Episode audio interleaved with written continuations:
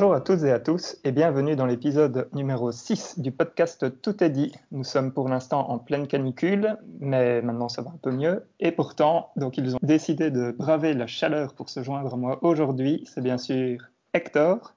Salut Valérian, salut David. Salut Valérian, salut Hector. Ça va David? Tout se passe bien pour l'instant?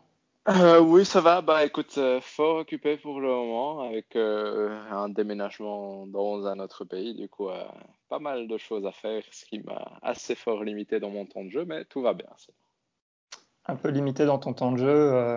ça veut dire que tu as eu le temps de jouer un peu à Ghost of Tsushima, mais Voilà, c'est plus ou moins ça. J'ai joué à Ghost of Tsushima, mais le reste, j'ai picoré par-ci par-là d'autres petits trucs, mais rien, rien de bien consistant pour le coup. Donc tu ne veux rien partager avec nous, c'est ça? Disons que j'ai principalement joué à, à Ghost of Tsushima et un peu à Xenoblade Chronicles sur Switch pour le coup, donc j'ai quand même, allez, 4 heures dans Xenoblade Chronicles, je pense que c'est c'est ça que j'ai pu mettre dedans. Du coup, euh, en soi, c'était le début était sympathique. J'ai trouvé le jeu agréable et en soi, ça m'a donné envie de continuer parce que je trouve euh, le monde euh, et le côté très vaste du monde donne envie d'explorer et de se balader. Donc, euh, ce côté-là a l'air très chouette. Après, c'est rigolo parce que ça a vraiment tous les côtés euh, RPG des années 2010, entre guillemets. Et du coup, c'est assez marrant à voir. Mais honnêtement, ça me donnait envie de continuer. Mais j'attends de voir un peu encore avec le temps si le système de combat ou l'histoire arrive à, à vraiment donner un côté intéressant, on va dire, euh, sur le long terme ou pas. Ça, je ne saurais pour l'instant pas dire. Mhm. Toi, tu l'avais fait sur Wii quand il était sorti euh moi, j'avais juste, j'avais vu quelqu'un jouer en bonne partie. Après, euh, comme Hmm. c'est un jeu de 80 heures, je pense que j'avais dû à l'époque voir une quinzaine d'heures, je pense, mais du coup, euh, mais je ne l'avais jamais joué moi-même pour le coup. Ouais, ok, donc euh, enfin, en termes d'amélioration, j'avoue que j'ai pas trop suivi euh, ça, mais ils ont refait euh, les, les graphismes, euh, je pense. Il y a la musique aussi qui a été refaite, si je dis pas de Oui, bêtises. exact, c'est ça. Donc les graphismes ont été refaits, le style a un peu changé graphiquement, la musique a été réorchestrée, donc ça, elle est très chouette pour le coup, c'est vraiment très agréable à, à écouter. Par contre, je pense qu'en termes de système de combat et tout ça, ça reste à peu près la même chose, donc ça, ça n'a pas changé les masses. Mhm. Et pour l'instant, je trouve le système de combat agréable. Il y a juste vraiment, ils ont beaucoup de, beaucoup, beaucoup, beaucoup de quêtes annexes qui Ouais. n'ont pas d'autre but que de te faire aller à un endroit, ramasser un objet et puis euh, c'est tout. Du coup, euh, ce côté-là est peut-être un peu décevant dans le sens où, euh, même si ça ne fait que 5 heures que je joue, je, je ne regarde même plus vraiment les quêtes annexes qu'on me propose parce que souvent c'est, je les prends pour pouvoir les effectuer, mais je ne regarde même pas particulièrement pourquoi on me demande de faire ça ou pas. Mhm. Parce qu'au final, euh, c'est vraiment, c'est vraiment du basique, basique niveau façon de raconter les quêtes annexes en tout cas. Ouais, je me souviens euh, vaguement quand je jouais euh, sur Wii euh, qu'il y avait moyen de, de bien, bien s'amuser dans les quêtes annexes. Ouais, mais c'est, ouais. mais c'est, ouais, mais c'est assez rigolo parce que c'est vraiment genre, t'en as, j'en ai déjà genre une cinquantaine de quêtes annexes sur ma liste de quêtes. C'est vraiment genre, va tuer trois loups là-bas, va tuer tel animal là-bas, va tuer telle chose là-bas. Et c'est, ce qui est bien par contre, c'est qu'une fois que tu l'as réalisé, tu n'as même pas besoin de revenir voir la personne pour que ça soit complété. Je ne sais pas si c'est une amélioration ou pas, mais en tout cas, c'est très pratique pour le coup. Je saurais plus dire, je me rappelle pas assez bien. Et tiens, pour les, pour les musiques, tu peux choisir euh, si tu veux garder Oui, l'original ou... euh, Ah, ça c'est oui. cool. Normalement, tu peux passer de l'une à l'autre. Après, j'ai pas, j'ai pas fait le test de passer de l'une à l'autre. Pour l'instant, je jouais juste avec celles réorchestrées. Elles sont très chouettes pour le. Donc, euh, Excellent. Et toi, Hector, euh, comment ça va? Moi, ça va très bien. Ouais, donc euh, il y a, il y a peut-être mon fils qu'on entendra parce qu'il est en train de prendre sa douche et il aime pas pour l'instant son bain. S'il râle, c'est à cause de ça. Mais, mais oui, sinon ça va très bien, ça va très bien. Donc euh, un peu fatigué aussi parce que c'est vrai qu'il faisait très chaud. Mais maintenant, je suis en vacances pour deux semaines. On devait partir en Catalogne, mais c'est devenu euh, zone rouge pour la Belgique, donc c'est interdit d'y aller. Mm. Et donc, euh, donc on n'y va pas. Et donc on reste ici. Et à voir qu'est-ce qu'on fait. Probablement juste rester ici, je crois. Profiter de, de mes frères qui sont là, parce qu'il y a David qui va partir en Irlande et Pablo qui, qui vient de revenir du Sénégal il y a, il y a deux semaines, je pense. Donc euh, on essaie de, de les voir le plus, le plus possible. Et sinon, depuis la dernière fois qu'on s'est vu, ça fait, on discutait de ça en préparant le podcast, ça fait quoi, un mois et demi presque qu'on s'était vu pour parler des jeux qu'on jouait. Mhm. Euh, j'ai quand même pu jouer dans, dans cette période-là, j'ai quand même pu jouer pas mal. Maintenant, je suis dans la pente descendante où je joue presque plus parce que j'ai eu vraiment beaucoup de travail la, la semaine passée. Mais euh, euh, oui, il y a eu quelques jeux chouettes dont je, je pense que je vais en parler de, de, de trois. Il y a un qui est, qui est génialissime qui s'appelle euh, Shadow Tactics, Mhm. euh, Blades of the Shogun. Que ça, c'est le premier jeu que j'ai repris parce qu'à un moment, je me suis arrêté après le, le jeu du, du mois passé.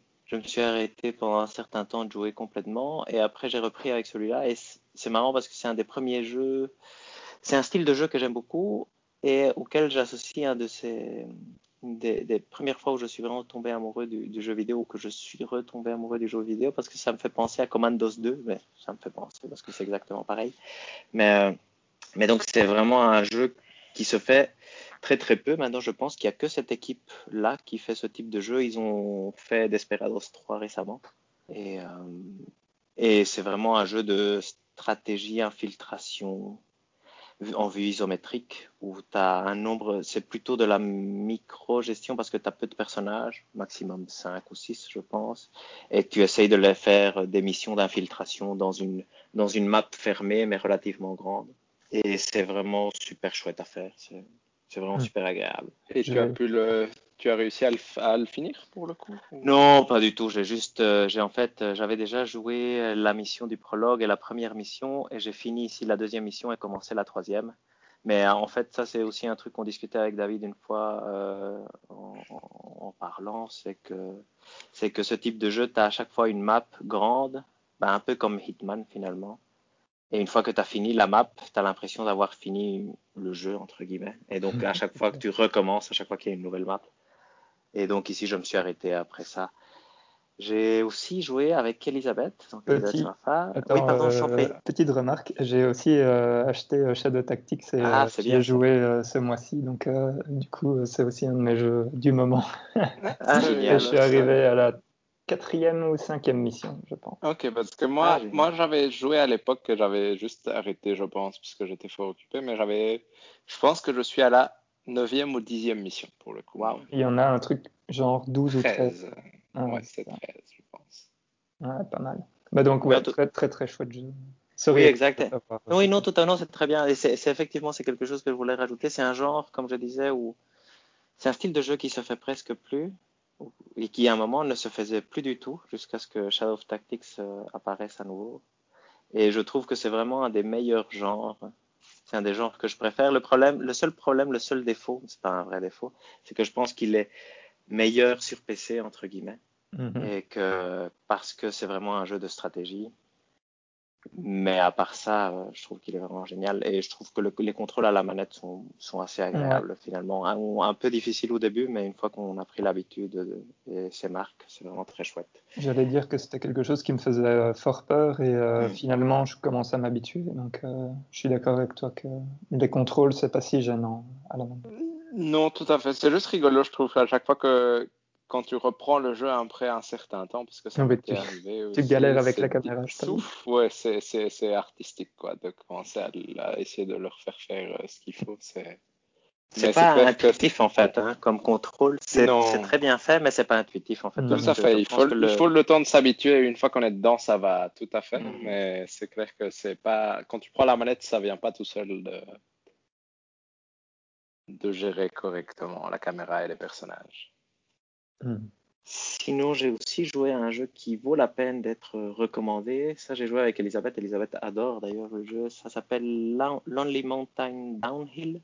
C'est Mhm. un jeu de vélo où il faut essentiellement avec un VTT descendre une montagne.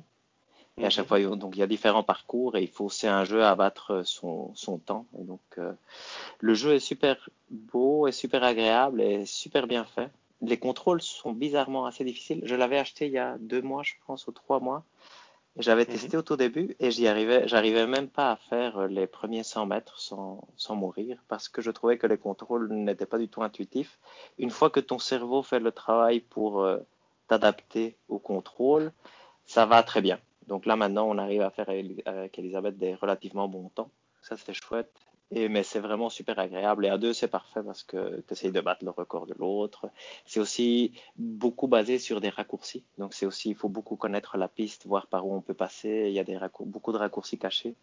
Donc euh, c'est vraiment super chouette et super agréable. Sur Switch, ça marche très bien. Donc c'est donc de ce côté-là, on était vraiment content. Parce que c'est marrant parce que Oh, pardon, Valérien, je t'en prie. Non, j'allais demander, et quand vous jouez à deux, euh, vous faites comment? C'est l'un à la suite de l'autre ou... Oui, exact. En gros, elle, elle fait son temps et après, c'est moi qui fais. Non, il n'y a pas. Y a pas... en tout cas, on n'a pas, on n'a pas cherché, on fait juste comme ça. On fait le single mm. player, on essaye de battre euh, les temps qui sont imposés pour pouvoir passer au niveau suivant. Mm. C'était vraiment super chouette. Et, d'ailleurs, c'est une anecdote relativement marrante. À un moment, Elisabeth est venue, elle s'est assise à côté de moi. Elle m'a dit Montre-moi qu'est-ce que tu as sur Switch de, de jeux amusants, parce que j'ai envie de jouer quelque chose? Et je lui dis bah, Je vais te montrer tous les jeux que j'ai, je vais t'expliquer un peu pourquoi c'est censé être amusant. Comme ça, tu essayes de voir euh, si tu peux aimer ou pas. Et on a commencé par celui-là, et voilà, on n'a plus jamais regardé d'autres jeux. Mais ici, la dernière semaine, malheureusement, c'était un peu compliqué avec la chaleur. Ivan dormait un peu mal et donc on a, on a dû, on a, on n'a pas vraiment joué. Mais je suis sûr qu'on le reprendra bientôt et qu'il est vraiment chouette. Et dernier jeu dont je voulais parler, d'ailleurs, c'est Dead Cells. J'ai pris Dead Cells, j'ai beaucoup aimé. J'ai joué pendant deux jours intensément, mais j'ai j'ai pas encore assez joué pour avoir un avis définitif, mais je le trouvais excellent en tout cas. J'ai commencé aussi, euh, mais il y a déjà quatre mois, quelque chose comme ça. Et euh, ouais, il était vraiment chouette, mais je suis pas arrivé très loin non plus. pareil que, que vous deux, je pense. J'ai trouvé ça très très chouette. Mais c'est marrant parce que je pense que le roguelite est un genre avec lequel j'ai du mal, dans le sens où je peux trouver quelque chose de très chouette y jouer intensément pendant, comme Hector pendant deux, trois jours, voire une semaine. Mais une fois que je vais arrêter, ça va être difficile pour moi de me dire euh, je vais le reprendre pour vraiment essayer de le finir ou, de continuer à jouer euh, mhm. mal. Donc, euh, c'est. Mais ouais, j'avais trouvé ça très très chouette aussi et très très très agréable à contrôler comme personnage pour le coup. Mais je suis d'accord avec David, c'est un genre de jeu qui vaut mieux ne pas lâcher. Ben, un peu comme Dark Souls finalement, même si Dark Souls n'est pas un roguelite ni rien, non? Où es c'est tellement basé sur ta mécanique, tes connaissances du, et ton rythme dans le jeu que tu acquiers en jouant. C'est tellement mhm. basé. C'est ça le côté agréable aussi, où moi je suis mauvais en général pour ce genre de jeu, mais une fois que tu as trouvé ton rythme de mauvais joueur, le jeu s'adapte à ce rythme-là. Et donc, euh, et toi-même, tu peux te satisfaire de tes, de tes avancements qui sont parfois minimes. Mais c'est vrai qu'une fois que tu le laisses, c'est ma crainte, c'est que maintenant je l'ai laissé suffisamment longtemps comme pour peut-être jamais le reprendre, surtout que le, proche, le jeu du mois, ce sera Risk of Rain 2. C'est le même style, non, si je comprends bien? Mais en 3D et tout ça, mais c'est aussi un rock-like ou un rock-like. Oui, tout à fait, mm-hmm. exactement. Donc, euh, donc, je vais plutôt me concentrer sur celui-là, je pense. Et donc voilà, ça c'était les, jeux que j'ai joués ce mois-ci, avec aussi un tout petit peu à Ghost of Tsushima, mais ça on en discutera le moment venu. Ça marche. Bah, en parlant de jeux où il faut rester dans le rythme, moi j'ai joué à Katana Zero. Mmh. Ah, chouette. C'est rigolo ça. Ouais. c'est rigolo et je l'ai fini en fait. Euh, ah, nice. Et c'était chouette. Et c'était sympa. Euh, vous, vous, connaissez un peu euh, le, le principe, j'imagine? Donc en termes de, de, de... gameplay ou d'histoire. Mais si je dis pas en termes d'histoire, c'est que tu dois planifier ton infiltration. C'est pas un jeu où tu meurs d'un seul coup et du coup c'est comme si tu racontais comment tu as fait ou tu as prévu ton. C'est exactement ça. En fait, tu incarnes un, tueur euh, qui en fait euh, reçoit des contrats de, de son psy après, donc, chaque contrat va être décomposé en, en sorte de, de zones euh, qui sont, euh, ou des écrans qui vont être tes checkpoints. Et en fait, tu dois euh, réussir l'écran. Et si tu, si tu te plantes un moment pendant que tu es en train d'essayer de passer l'écran, bah, il va te dire Ah non, c'est pas comme ça que ça, que ça s'est passé. Euh, et alors tu recommences depuis le début de l'écran. Et quand tu l'as passé, c'est écrit Ah oui, enfin ça devrait, ça devrait être comme ça, quoi. Et, Voilà. Et donc, en gros, ce que tu dois faire, c'est que tu dois passer euh, ces zones-là en tuant euh, tous les gens de la zone, quoi, pour pouvoir continuer. Et donc, ce que tu peux faire, c'est euh, donc ton, kana- ton katana, pardon. Tu peux euh, Mhm. sauter, t'accroupir, lancer des objets que tu trouves dans les niveaux. Donc, en fait, c'est assez, assez focus, quoi. Il n'y a pas beaucoup d'habilités ou quoi que ce soit. Mais tu as une habilité spéciale qui te permet de ralentir le temps. Et euh, typiquement, bah, quand il y a plusieurs ennemis euh, qui, qui ont un, pistolet ou quelque chose comme ça, qui vont tirer dessus, euh, c'est parfois pas facile en temps réel de. Allez, parce que tu peux, tu peux donner un coup de katana au moment où la balle passe et tu renvoies la Mhm. balle en fait sur les ennemis. Et donc ça, ça peut être un peu complexe. Donc tu peux utiliser une habilité spéciale pour ralentir le temps pour, pour essayer de faire ça. Et en fait, Mhm. c'est vraiment un jeu de rythme aussi. Enfin, il faut vraiment être dedans parce que bah, ça devient de plus en plus dur. Enfin, là, je l'avais lâché euh, les... pendant deux, trois semaines avant de le finir. Et je dois dire que quand je l'ai repris, euh, j'étais bien rouillé. Quoi. ça n'a pas été euh, super facile. Mais c'était un jeu euh, assez chouette. hein. Franchement, j'ai trouvé ça très, très cool. En particulier, les musiques sont, sont vraiment, vraiment terribles. Et par contre, l'histoire, je ne saurais rien vous raconter euh, d'autre que ce que je vous ai dit parce qu'en fait, j'ai rien compris. Mais j'ai absolument rien compris du tout. Et c'est long comme jeu ou c'est... Non, non, je pense qu'en 7, 7 heures, tu dois pouvoir le finir. Ok. Non, ouais. Ouais, Il y a une sorte de. C'est aussi quelque chose comme 12, 12 ou 13 euh, niveaux. Mais les niveaux, euh, au début, vont très très vite. Genre, si tu le commences en une heure, tu peux déjà en avoir fait 4 ou 5, je pense. Euh. Puis après, à, à la fin, ils deviennent un peu plus longs. Mais oui. très très euh, chouette. euh. mhm. Et le style graphique est cool aussi. Donc, euh, bon, voilà, ça c'était un chouette jeu. Et euh, comme j'aime bien les jeux de rythme, j'ai joué, j'ai craqué pour un autre jeu qui est DJ Max euh, Re- Respect, Pas mal ça. qui est un jeu de rythme. Vous, vous voyez un peu le principe? Pas du fait- tout. Non, bah, c'est un jeu de rythme euh, un peu comme euh, Hatsune Miku ou, euh, ou du Guitar Hero. En fait, t'as des, comment, t'as des notes qui arrivent et quand elles arrivent à un certain, à un certain endroit de l'écran, tu dois appuyer sur la bonne touche pour pouvoir, pour pouvoir la jouer. Euh, voilà, c'est, j'adore ce genre de jeu, mais, euh, mais celui-là, j'avoue que je suis un peu tombé dedans et c'est ma nouvelle addiction. En plus, ce qui est cool, c'est que bah, chaque note que tu joues, en fait, elle est jouée en temps réel. Donc, euh, quand tu, quand tu te rates un peu, en fait, il est assez, celui-là est assez, assez chouette parce que tu as le droit de te rater quand même beaucoup sur la note, sur le, le tempo de la note. Et il va quand même te l'accepter. Euh, mais par contre, euh, la musique que tu crées derrière, du coup, c'est toi qui, qui, qui empathie parce que tu te dis, oh mince, qu'est-ce que, qu'est-ce que je suis en train de faire vivre à mes oreilles C'est assez sympa, quoi.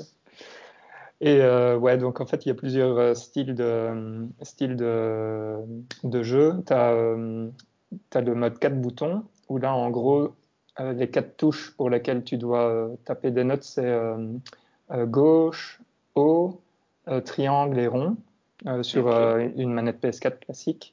Euh, tu as le, le mode 5 boutons, puis 6 et puis 8. Je ne suis pas encore arrivé euh, ni à 5 euh, ni aux deux autres, mais, euh, mais franchement, c'est très sympa. Il était en solde à quelque chose comme 10 euros, donc euh, c'est- c'était vraiment, vraiment chouette. Ok. Donc, euh, bon, je sais que vous n'êtes pas trop fan de, de jeux de rythme, mais voilà. Pour les, jeux, pour les gens qui sont fans de jeux de rythme, celui-là est vraiment top. Tout à fait. C'est bien. Super, ouais. Exact. Et il y a euh, quelque chose comme euh, 150 chansons euh, de base. Ah oui, donc il y a, il y a de quoi s'amuser, quoi. Ouais, ouais. Et en fait, tu les débloques euh, au fur et à mesure en faisant le mode arcade, qui, te, qui consiste à, à faire trois chansons. En fait. Donc, tu, tu choisis une chanson, tu dois la passer, et puis après, euh, tu dois choisir une deuxième, puis une troisième, et en fait, au fur et à mesure, tu débloques euh, de nouvelles chansons. quoi. Ok. Il y a un mode mission aussi qui te, qui te dit, par exemple, ah, fais, fais ces trois chansons, à la fin, tu dois avoir un score de autant, ou tu dois avoir fait plus de 80% de bonnes notes, ou des trucs comme ça. Quoi. Donc, euh, Ok. donc voilà, il y a moyen de s'amuser. Chouette. Voilà, c'est un peu tout pour euh, les jeux du moment. Du coup, Hector, je te laisse euh, la parole pour le on s'en fout, on s'en fout pas? Parfait. Donc, euh, comme d'habitude, je parcours différents points. Vous me dites si vous vous en foutez ou pas. Et s'il y a un qui s'en fout, on s'en fout tous. Hein Donc, je commence. Metacritic change sa politique de notation pour les utilisateurs après le scandale lié à The Last of Us Part 2. Euh, ça va aller vite. Je veux dire, on s'en fout pas parce que je pense que ça peut aller vite. Ouais, on s'en fout pas. Si, mais- si- si ça va vite, on s'en fout pas. Presque tout est dit dans la, fa- dans la phrase Voilà. précédente. Reste à rajouter que ce changement consiste à attendre 36 heures après la sortie du jeu pour que les utilisateurs soient autorisés à noter le jeu sur le site. Donc, qu'est-ce que vous en pensez? Bah, en soi, c'est bien. Ça permet d'éviter que hum, d'avoir des notes qui n'ont aucun sens, dans le sens où euh, mettre une note à un jeu alors qu'on ne l'a même pas touché et qui vient de sortir une heure avant est probablement relativement insensé. Donc, euh, au final, j'espère que c'est positif. Après, je pense que ça reporte peut-être juste le problème à 36 heures plus tard, mais c'est une initiative qui va dans le bon sens, j'aurais envie de dire. Ouais, c'est un, c'est un bel essai, Voilà. je vais dire. Génial. Oui, moi non plus, j'ai pas grand-chose à rajouter. J'espère effectivement, comme vous dites, que, que ça aura un effet de calmer les gens euh, juste avant, euh, juste au moment de la sortie, parce que c'est vrai que c'est le moment le plus médiatique aussi du jeu, j'imagine. Et euh, voilà. Donc, euh, deuxième point, Yakuza, Yakuza 7 confirmé sur PlayStation 5. J'aurais s'en envie de dire on s'en fout parce qu'on s'en doutait. Ouais, bien. Point suivant, Ubisoft est en crise. Et ça, On s'en fout pas, j'aurais envie de dire, même si on l'a déjà discuté, mais Ouais, je moi, ne sais j'aurais pas juste- trop quel est. J'aurais voulu dire on s'en fout euh, parce Mais qu'on alors, a déjà discuté. mais- Ouais. Passe. Cuphead est sorti sur PS4. Ça, on s'en fout, je pense. Ouais. Je pense aussi. Kojima est en discussion avec euh, Junji Ito. Ouais, ça, c'est rigolo. Je voulais, je Ouais, voulais le mais mettre je- pour que tu le dises, Hector, c'est tout. Donc on s'en fout pas? Si, on s'en fout, mais c'est parce qu'il n'y a pas grand-chose d'autre à dire au final, que, Exact. à part C'est vrai, exact, un jeu d'horreur. Mais... En, fait, en fait, le principe, c'était que tu le dises comme ça, euh, ça montre qu'on s'en fout pas trop, tu vois. Oui, exact. Mais c'est pour ça qu'on met les points aussi. C'est ça l'intérêt de on s'en fout, on s'en fout pas. Voilà, c'est qu'au peut- moins on les cite. Voilà. On veut pas Voilà. rentrer dedans. Voilà, exact. Ou on n'a rien d'intelligent à rajouter probablement aussi. Private Division signe avec Moon Studios, League of Geeks et Roll7. Ou comment le prochain jeu des créateurs d'Ori ne sera pas une exclusivité Xbox. Ça, on s'en fout pas parce que je trouve ça rigolo. Mais je ne sais pas trop ce qu'on peut rajouter d'intéressant. Mais De nouveau, ouais. Valérian, on s'en fout je, je lis je... Ouais. oui, tu peux lire pour donner juste les détails euh, tout le monde. Donc Take-Two a une branche chargée de la publication de jeux AA. Nommée Private Division, celle-ci a publié des jeux comme The Outer Worlds, Ancestors, The Humankind Odyssey ou Kerbal Space Program. Et ils viennent de signer des contrats avec trois nouveaux studios. La nouvelle grande acquisition de la marque est le prochain jeu de Moon Studios, créateur d'Ori. Leur nouveau jeu ne sera donc pas une exclusivité Xbox. Des rumeurs parlaient de jeux d'action à la troisième personne, mais pour l'instant, rien n'a encore été présenté. Les deux autres studios en question sont League of Geeks, créateur d'Armello et Roll, et Roll7, créateur de Oli Oli. Quelque chose à rajouter? Hmm, Non, pas spécialement. Non, pas spécialement. Mais sinon, qu'est-ce que. C'est quand même un mini coup dur pour Xbox, non? Dans- Tout à fait. Au, C'est moment- plus, moment. ce côté-là qui est étonnant, je dirais. Mais je pense qu'on va revenir dessus, non? Oui, exact. C'est pas le meilleur moment pour Xbox. Voilà, on le verra exact. tout de suite, je pense. Mais... Euh, le prochain, le, le, pardon, le point suivant, c'est State of Play, seulement que j'ai marqué. On s'en fout. Euh, Il y avait quand même des trucs rigolos dans ce State of Play, mais on n'y avait rien d'important. Du coup, j'aurais envie Allez, de dire on s'en fout aussi. Si, Il si le but c'est juste que tu attends, si le but est que tu que tu dises juste les jeux qui ont été annoncés, Hector, alors on s'en fout pas. Non, il n'y a Si pas. Non, je pense qu'on euh, peut dire on s'en êtes, fout, ouais. on s'en fout, je pense. Périphérique et accessoires PS4 compatibles avec la PS5. Ouais, on s'en fout pas. Ça, on s'en fout pas, même si. Donc, pour voir tous les détails, je vous recommande d'aller lire l'article sur le PlayStation Blog, mais je pense qu'un seul point est important. nous ne pourrons pas jouer à des jeux PS5 avec une manette PS4. Votre avis? On s'en doutait hein, quand ils ont annoncé euh, la nouvelle avec les nouvelles fonctionnalités. Euh, je me suis dit, mince, à mon avis, ils n'arriveront pas à faire euh, que ce soit elle est rétrocompatible Ouais. pour ça, pour, euh, pour tous les jeux. Après, euh, je trouve ça presque une bonne nouvelle parce que ça veut dire que les développeurs vont vraiment utiliser les, les capacités de la nouvelle manette. Donc euh, voilà, je suis curieux. Moi, moi, je trouve ça, moi, je suis partagé entre l'opinion de Valérian et le côté de je trouve ça dommage pour, euh, ne serait-ce que pour tout ce qui est jeu multi qui pourrait sortir, euh, tu vois, multi de, de, de coop, de fauteuil, on va dire, où euh, je m'imagine un futur Overcooked et tout ça, par exemple, qui sortirait sur PS5. Je vais être obligé de racheter une manette euh, PS5 et je ne vais pas pouvoir utiliser ma entre guillemets, comme je suppose que la console va venir avec une manette PS5, je trouve ça dommage de ne pas pouvoir utiliser ma manette PS4 pour éventuellement, si je joue en multi avec d'autres personnes, à des petits jeux simplement. C'est- Mais est-ce que tu penses que les petits jeux comme ça, David, ils vont faire en sorte d'utiliser les fonctionnalités de la nouvelle manette? Mais je pense qu'ils vont essayer de faire des trucs rigolos avec. Après, je pense pas que ça va être des choses qui vont faire que tu ne puisses pas y jouer avec l'autre manette. C'est ça qui. Je, pense que la nouvelle manette va être très chouette et que si je dois jouer à un jeu sur PS5, je préférais y jouer avec cette manette-là. Maintenant, je trouve ça dommage que si je joue avec quelqu'un d'autre et que je n'ai qu'une manette de PS5, je ne puisse pas lui donner la manette PS4 au prix qu'il puisse éventuellement avoir un peu moins de, de sensations en main, si je peux m'exprimer. Par exemple, si je joue à Crash Team Racing, euh, nouvelle version sur PS5 ou quoi que ce soit, ou à un futur jeu de, en coop de salon, je trouve ça un peu dommage que tu ne puisses pas recycler tes vieilles manettes à part pour jouer au jeu PS4. Mais ça, c'est. Du coup, je suis un peu partagé entre les deux. Du coup, curieux de voir. J'espère que Sony me fera mentir en me faisant des jeux qui utilisent vraiment cette manette et qui font euh, plus que par exemple le pavé tactile de la PS4 qui n'a jamais servi à quoi que ce soit à part éventuellement mettre la map dans un ou deux jeux. J'espère que cette fois-ci la manette sera mieux utilisée et sera plus impressionnante. Et j'ai bon espoir entre guillemets parce que j'ai l'impression que ce qu'il raconte euh, a l'air plus chouette. Mais si c'est pas le cas, je trouverais ça dommage vraiment pour le coup. Mhm.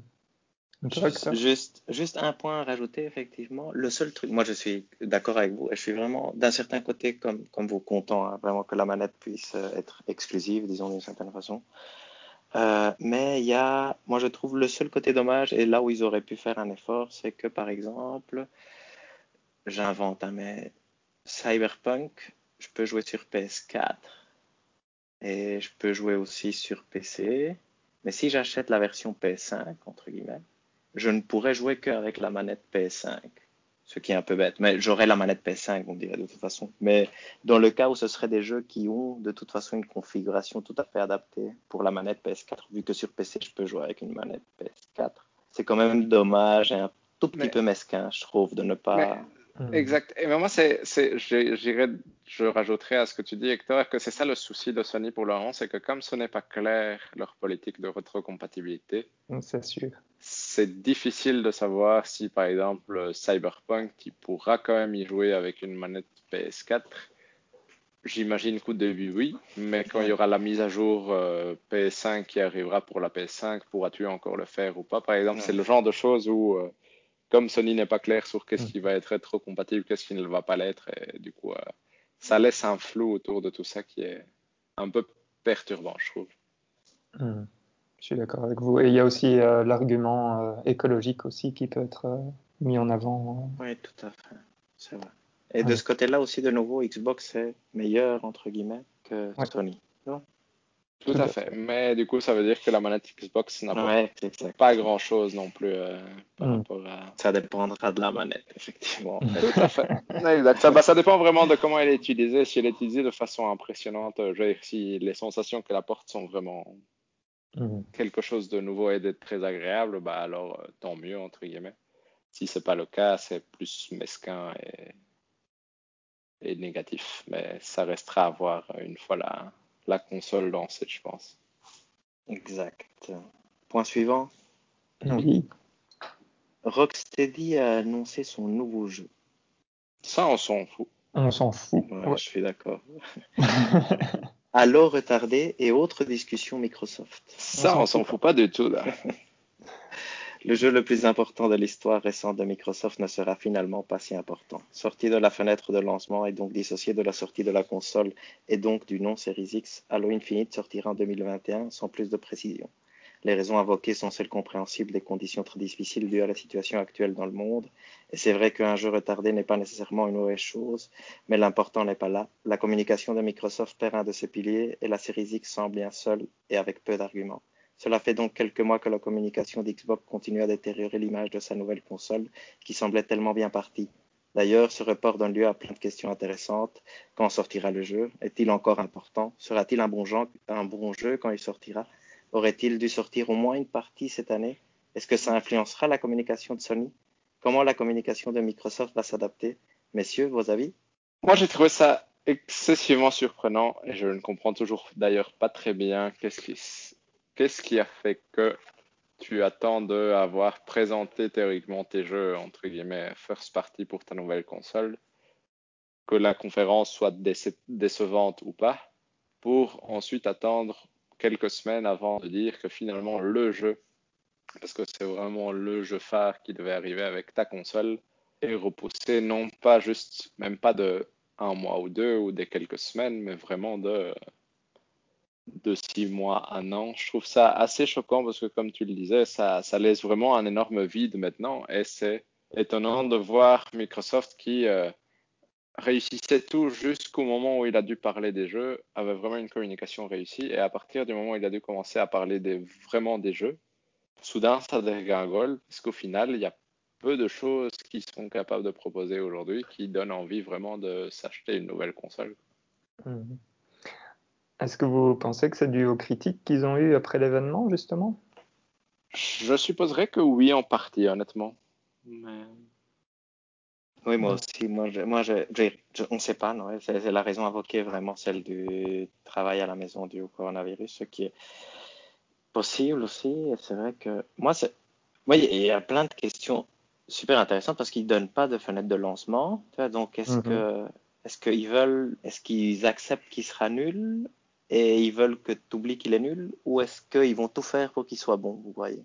Moi, j'espère qu'ils vont tout faire pour qu'il soit bon. J'aurais plus tendance à aller par là et qu'ils euh, se disent, euh, on va dire, si je dois accorder un peu de confiance à Microsoft, j'espère qu'ils se disent qu'il vaut mieux avoir un très bon Halo, quitte à ce qu'il sorte plus tard que d'avoir un mauvais Halo au départ et du coup avoir entre guillemets une mauvaise communication avec euh, la console à son lancement.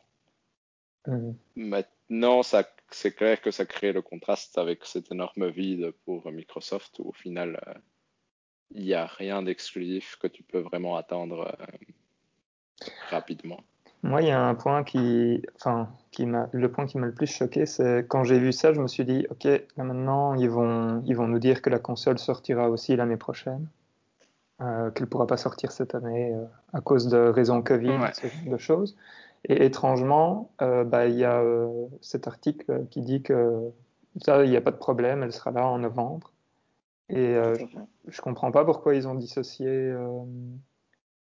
Voilà, je, voilà c'est juste ça, je ne comprends pas. Donc Tout à fait. Moi, j'ai l'impression que c'est vraiment ce côté de si tu ne sors pas ta console et que Sony le fait, tu laisses trop d'espace médiatique et d'avance en termes de vente à l'autre, euh, à l'adversaire, entre guillemets. Est-ce que vous pensez qu'ils ont dit qu'elle sortira quand même en novembre, en espérant que Sony soit pas prêt euh, non plus à la sortie euh, fin d'année pour pouvoir dire oui, bah finalement elle sortira quand même C'est un peu ma supposition, qu'ils sont vraiment en train de jouer un peu au poker à, à se regarder et à attendre, parce que c'est quand même étonnant qu'on arrive quand même mi-août, fin août, parce que ça veut vraiment dire qu'il reste deux mois, deux mois et demi pour que ces consoles sortent et on ne connaît ni le prix, ni la date, ni, euh, ni quoi que ce soit. Euh, c'est fou, hein, c'est vraiment dingue. C'est vrai que c'est une bonne remarque. Moi, je dirais alors, si c'était ça, moi, je crois qu'ils auraient attendu aussi pour retarder alors. Tu vois, dire. Oui, exact. Non? Mm-hmm.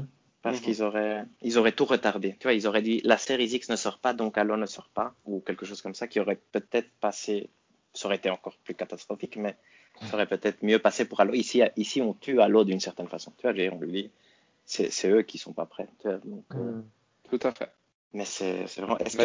C'était choquant comme nouvelle. En tout cas, quand je l'ai vu, j'ai été très surpris. Pour le coup. Oui, moi aussi quand j'ai vu ça, Mhm. parce que je pense que, je sais pas si on en avait discuté lors du, de notre émission après le, le Xbox euh, Showcase, mais je pense qu'à ce moment-là, personne n'aurait cru une seule seconde qu'il allait pouvoir être retardé malgré la réaction ultra négative qu'il y avait eu euh, à ce qui avait été montré, non? Tout à fait. Ma Mhm. supposition était plus qu'ils allaient essayer de faire quelque chose comme euh, Rainbow Six Siege ou quelque chose comme ça, de peut-être avoir un départ plus négatif en, termes de communication, mais de sur le long terme vraiment essayer de d'avoir quelque chose qui tu vois d'avoir une de ces belles histoires de c'était peut-être Mhm. pas super De au début, mais c'est ouais. vraiment un Mhm. des Comme Final Fantasy euh, XIV. Oui, Exactement aussi, C'est la plus belle histoire, ouais. Mhm. Ouais, No Man's Sky aussi, non? C'est vrai Mhm. que. Mhm. Donc, euh, même Destiny finalement, même si ça a commencé un peu légèrement et après le Destiny a été euh, à la fin quand même bien reçu. Et c'est vrai que Tout finalement c'est c'est ça qui copie d'une certaine façon. donc, euh. Mais c'est faux. Est-ce que vous croyez que ça va affecter positivement plutôt donc la communication de Sony, mais négativement pour nous peut-être? Bah, moi, j'ai l'impression que, entre guillemets, oui, parce que maintenant, il suffirait que Sony ait un ou deux trucs en plus. Si Sony a un truc en plus que Spider-Man Miles Morales à- au lancement de la PS5, ça fait quand même déjà une énorme différence par rapport à Microsoft. Ouais, comme David, Et- je pense que c'est une et- opportunité pour Sony de communiquer là-dessus. Mais je pense que ça leur enlève toute pression aussi de se dire euh, on doit absolument le faire, qu'ils pourraient faire, qu'au final ils, décident de ne rien mettre, de ne pas presser quelqu'un pour sortir quelque chose et d'attendre au début d'année prochaine pour euh, la dégainer vraiment avec Horizon, euh, peut-être Demon's Souls Remastered et Dieu sait quoi d'autre, mais peut-être euh, peut-être que ça va permettre à Sony ou ça va leur faire croire qu'ils peuvent ne rien mettre en fin d'année à part le Spider-Man Miles Morales et puis euh, qu'ils peuvent essayer d'avoir un premier quadrimestre de l'année d'après qui soit vraiment lui chargé en jeu pour relancer la machine vraiment à ce moment-là. Par rapport au prix, vous croyez encore qu'ils vont s'aligner avec euh, Xbox? Qui, qui va dire le prix en premier, vous croyez? Je crois que ça va être Sony, étonnamment. Hmm. Ouais. Bah, parti comme ça, euh, je pense que Sony a, enfin, là maintenant, euh, doit un peu se montrer, quoi, pour pouvoir Moi, je- euh, enfoncer euh, Le clou, entre le clou, ouais, dans le cercueil, quoi. C'est un peu ça. Mais je- euh, personnellement, je vois bien euh, des annonces qui disent que les consoles sortiront en 2021. Je- je- Ouais. J'ai presque l'impression que c'est le plus probable euh, à l'heure qu'il est. Moi, je m'attends au prix et à la date de sortie d'un des deux à la Gamescom euh, online. Hmm, virtuel. ouais. Ouais, ouais. Ah oui, mais c'est bientôt On peut rappeler, euh, les dates ça, c'est bientôt. Euh, Tu peux nous rappeler les dates, euh, David? Je vais aller vous chercher ça tout de suite.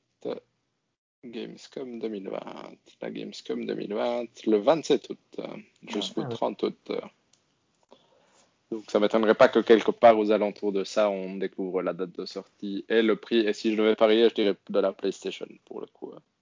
Hmm. Mais en fait, c'est certain qu'à cet événement-là, s'il n'y a pas encore eu de prix, il y aura un prix, non? Je, ou pas? Je Vous pense. voyez pas comme Moi, ça? c'est mon impression.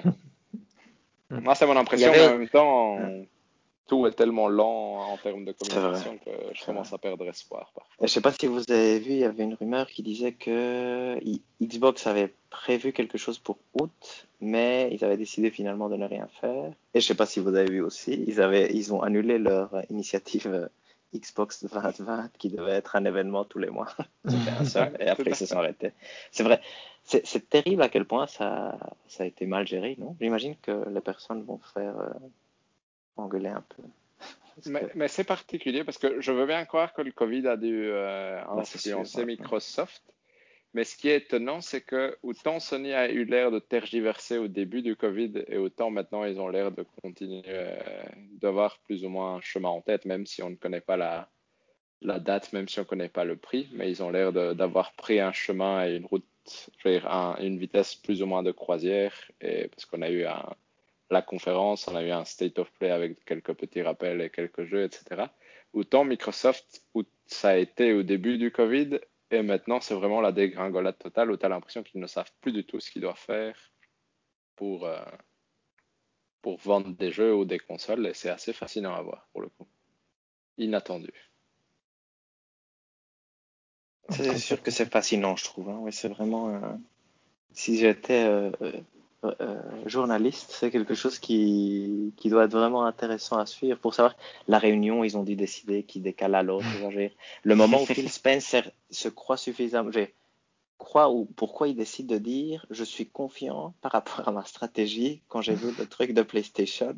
Et après, c'est, mais c'est, tu vois, c'est incroyable. Déjà, il était un peu mal à ce moment-là.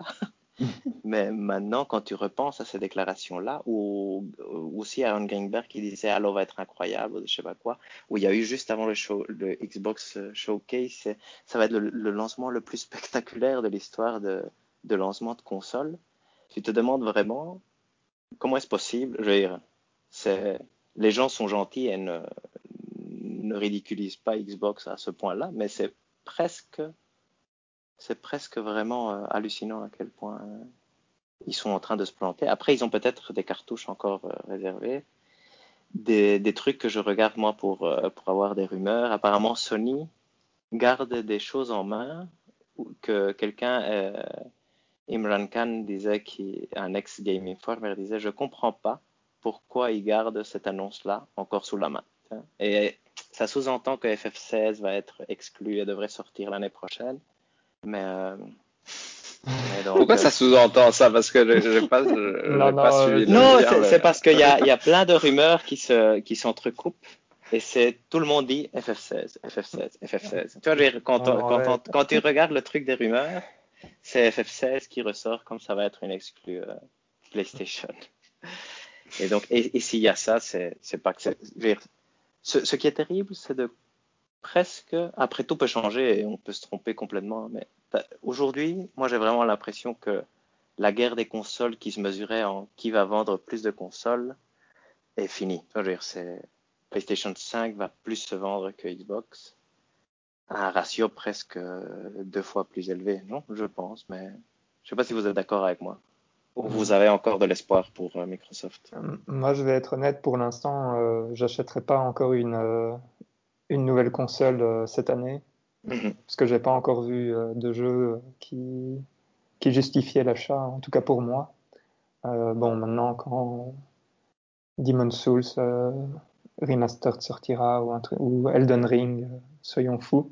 Mhm. Là, je pense qu'il y aura, il y aura plus de choix, mais mhm. pour l'instant, par exemple, je fais pas. Enfin, moi, je vais attendre, et donc du coup, euh, la guerre entre guillemets pourra encore euh, sévir euh, au moment où je voudrais me décider. Quoi.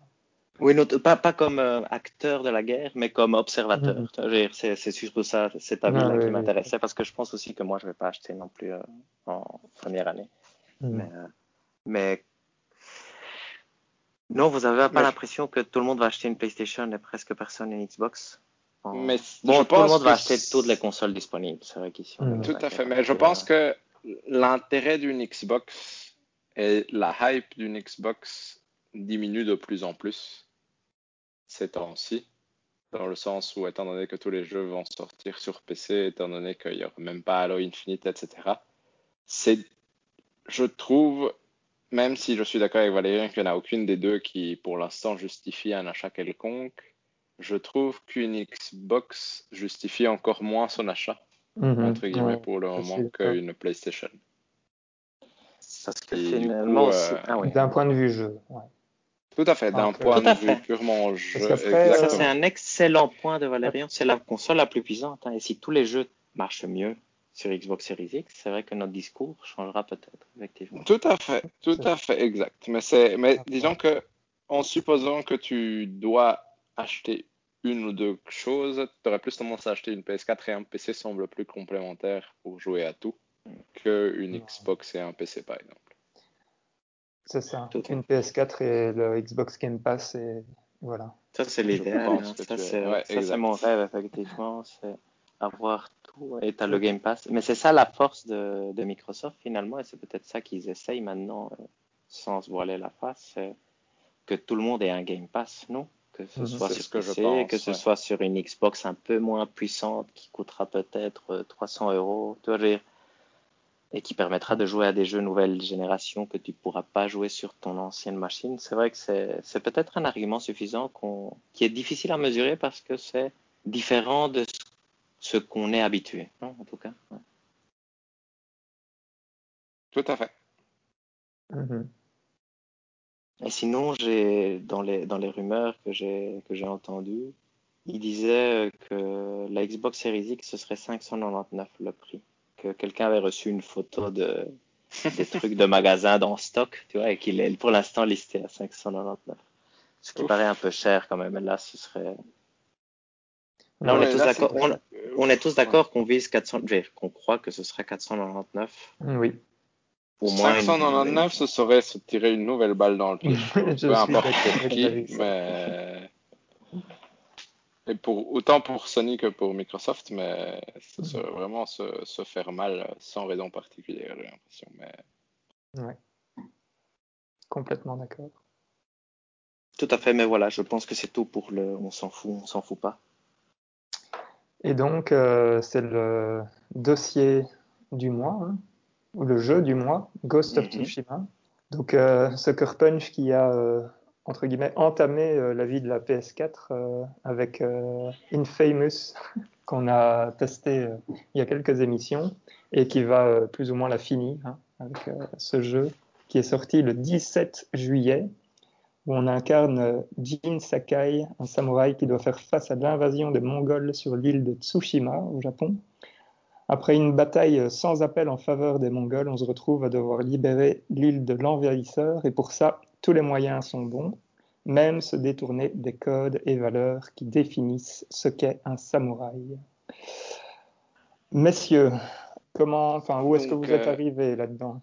Oui, exact, c'est ce que j'allais dire. Ce que je pense, moi je suis arrivé, j'ai envie de croire, où en termes de, on va dire en termes de monde en lui-même, à, on va dire, deux tiers du monde, et en termes d'histoire, bah, en discutant avec toi, Valérian, peut-être, j'ai peut-être l'impression d'être un peu plus proche de la fin que ce que je ne croyais, mais je ne l'ai donc pas fini. Je dirais que je dois être aux deux tiers de, de l'ensemble. Tu es à la fin de l'acte 2, c'est ça? Plus ou moins, ouais, exact. Ouais. Mhm.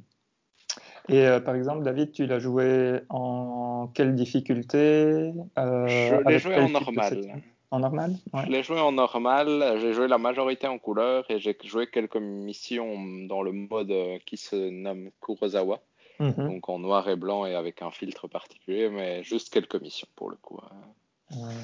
Et tu as une idée du nombre d'heures que tu as déjà mis dedans, plus ou moins? Euh, bonne dur. question, je pense, parce que justement ici avec le déménagement, j'ai un peu dû mettre ça en pause les dernières semaines. Je pense que je dois être honnêtement autour entre 25 et 30 heures pour le coup. hein. C'était Mhm. ma supposition, parce que j'ai quand même presque entièrement complété la première zone sur les trois Ah ouais. qu'il y avait à faire, donc je pense être entre 25 et 30 heures. Mhm. Et ton avis général sans rentrer euh, dans... Ce serait Euh, plutôt... sans rentrer dans rien, je trouve que c'est un jeu très, bah, un peu comme on avait, comme on s'y attendait hein, quand on discutait avant d'y jouer. C'est très facile à jouer et agréable à prendre en main, mais qui surprend peu peut-être. Je veux dire, c'est Mhm. Et toi, Hector Un peu ton... Moi, j'ai joué très peu, malheureusement. J'ai joué quoi Je dirais 4-5 heures maximum. Et donc, j'ai fait le tout au début. Je suis arrivé à la partie monde ouvert quand même. J'ai fait 2-3 missions dans la partie monde ouvert. J'ai fait beaucoup. J'ai essayé de. Je commençais à faire beaucoup d'exploration, donc peu de missions principales. Mais après, les circonstances ont fait que j'ai pas pu reprendre. Il s'avère comme ça, on, se répète à chaque fois, mais ma PlayStation fait vraiment un bruit euh, insupportable. Et c'est avec la chaleur, je sais pas si c'est lié, je crois que oui, ça augmente. Et donc, euh, à un moment, c'était devenu euh, plus possible. Et donc, j'ai un peu laissé laissé tomber pour l'instant. ouais. Donc, donc j'ai joué en normal. Et, et je pense que c'est un jeu que je pourrais aimer et que je vais essayer de reprendre euh, à un autre moment parce que je trouve qu'il a beaucoup de choses euh, très chouettes. Donc, Mhm. par exemple, le combat, je trouvais qu'il était vraiment bien.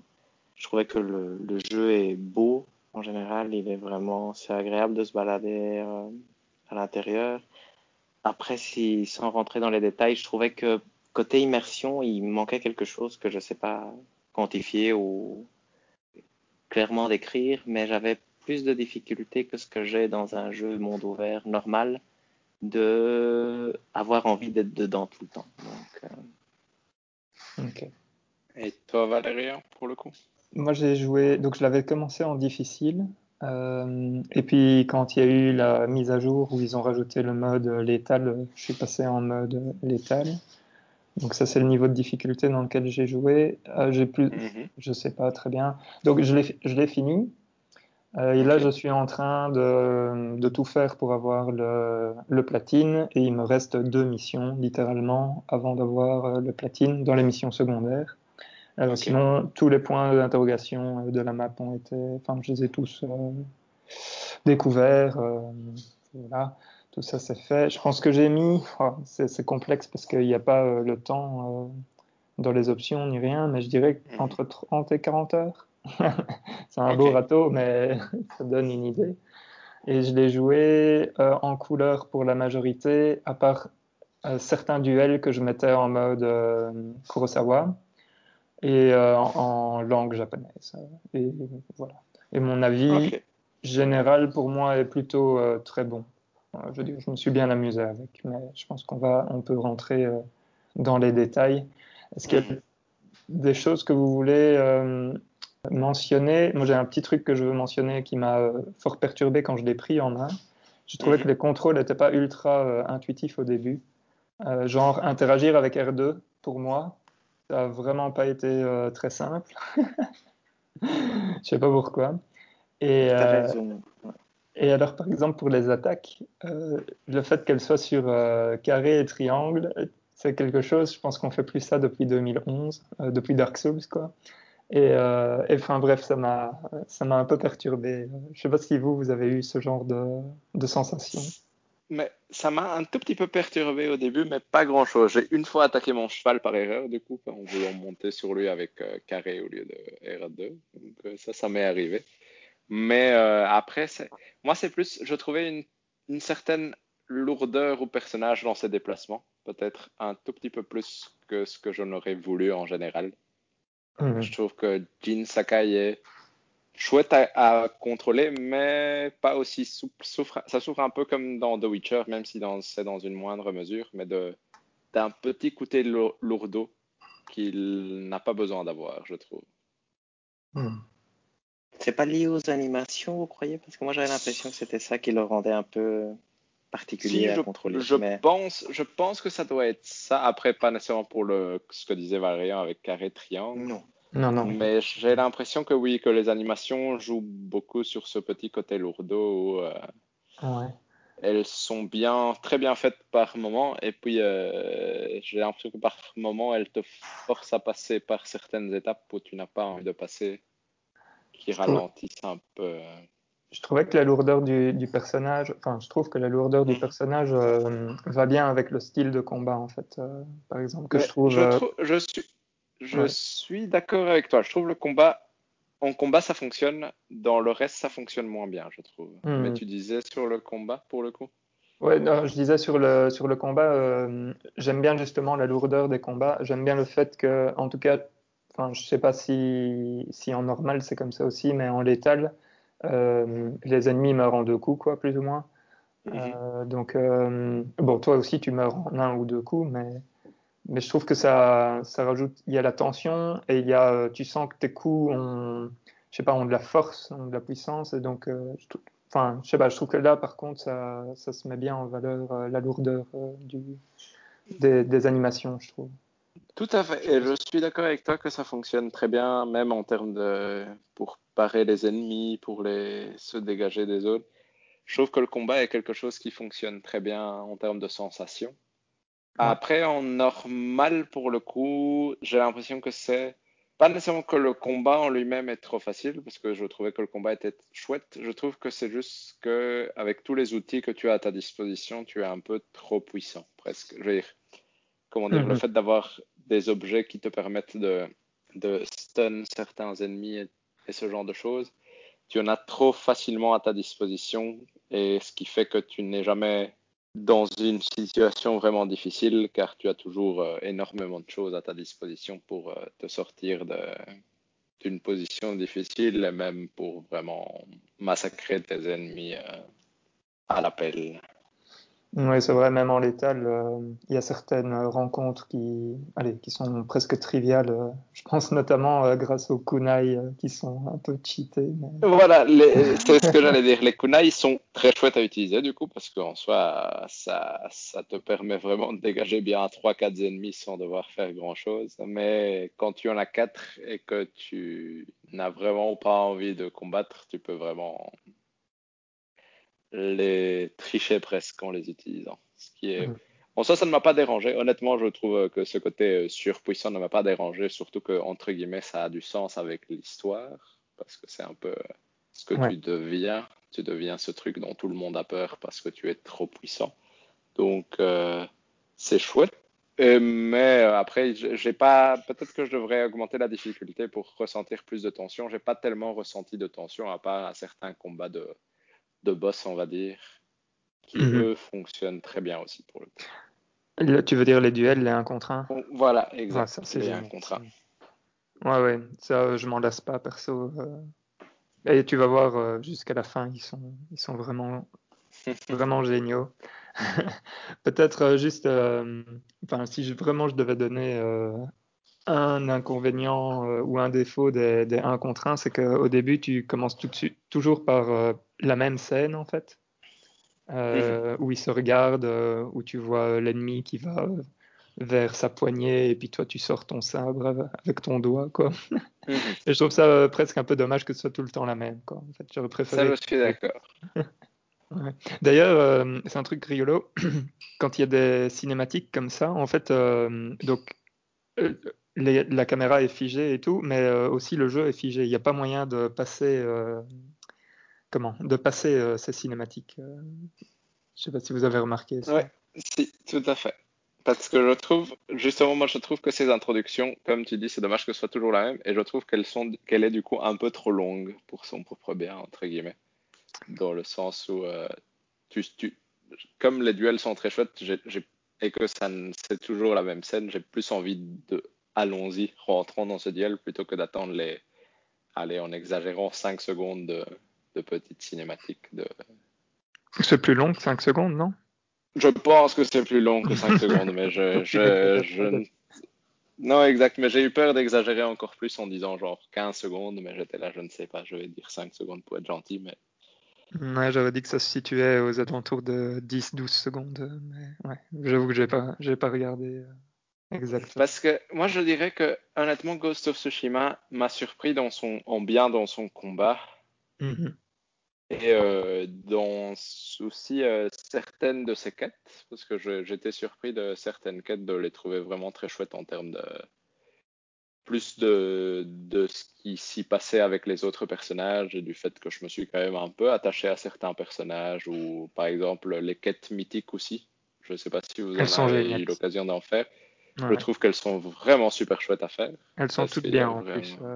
Enfin, je te conseille de toutes les faire. Il y en a cinq, je pense. Elles sont vraiment, vraiment bien. 5 6 je pense. J'en ai fait 4, je crois. Mais... mais je sais pas si toi, Hector, par exemple, tu as eu l'occasion d'en faire une ou pas, parce que ça, je pense que c'est vraiment quelque chose qui vaut la peine. Je crois que j'en ai fait une, c'est celui où j'obtiens une attaque avec euh, carré triangle ou quelque chose comme ça en oui, appuyant les deux. C'est possible. Ça, c'était une mission chouette, exact. exact. voilà, Et... Exact. Et c'est tout à fait. Et je trouve que ces missions-là, par exemple, j'étais surpris à chaque fois de à quel point je, ça m'agrippait et ça me, entre guillemets, ça me demandait un peu d'effort pour la réussir. Elles étaient plus longues que d'habitude et tout ça, par exemple. Et donc, euh, je trouvais ça très chouette. Je trouve, par contre, que le jeu, en termes d'exploration, est très banal pour le coup de son monde ouvert. Je ne sais pas si vous avez la même impression que moi. Ou... Qu'est-ce que tu entends par là, David? Mais je trouve qu'il a, au fait, il a des, il a plein de points d'intérêt, on va dire, qui te font avancer un peu dans l'ensemble. Mais je trouve qu'il n'y a aucun moment où le jeu te demande vraiment de réfléchir dans ton exploration pour faire euh, quelque chose d'intéressant. Et je trouve que du coup, il y a des occasions manquées, comme par exemple, euh, je pense qu'Hector, tu n'as pas dû l'avoir, mais tu vas avoir un moment, une espèce de corde avec un crochet qui te permet d'être accroché à des plein de branches dans l'environnement.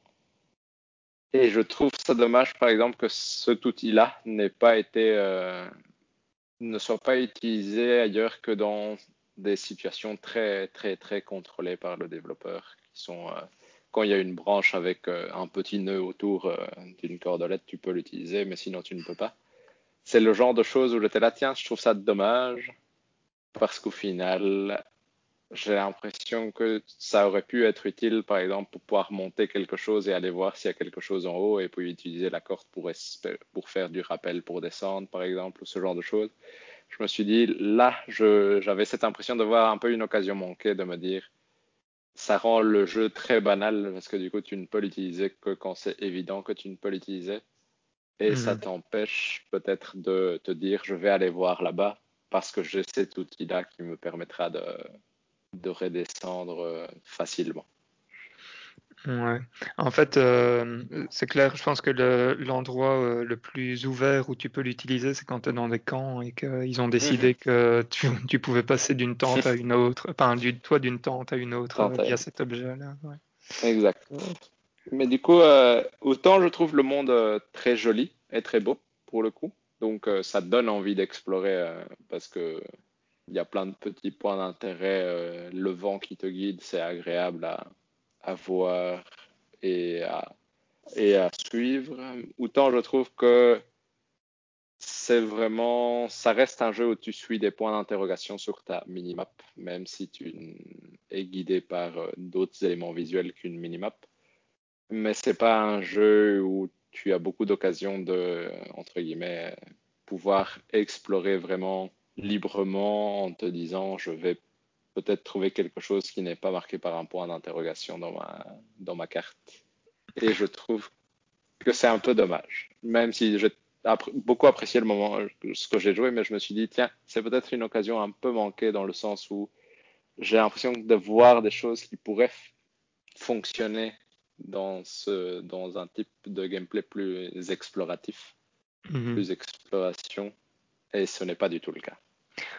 Je suis, d'accord avec toi, euh, David. Et euh, bon, euh, je vais pas dire que ça compense, mais par contre, je trouve que le, monde qu'ils ont créé, je le trouve vraiment très très beau.